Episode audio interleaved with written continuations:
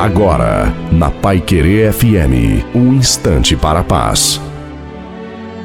Olá, ouvinte da Pai Querer FM, sou o pastor Wilson Tinonim e tenho essa pequena reflexão para você. Dedicação remove montanhas. Desde muito cedo ouvi que, para ser um bom nadador, era só engolir alguns peixinhos e tudo já ficaria garantido. Fiz isso muitas vezes e confesso que não funcionou. Depois de muito tempo, percebi que aprender a nadar exigia um comportamento com esforço e prática. É certo que na teoria tudo funciona, mas é na prática que as coisas realmente mostram suas exigências. Jesus falou que devemos ter nossa fé em Deus. Isso tem a ver com algo onde nossa confiança seja inquestionável.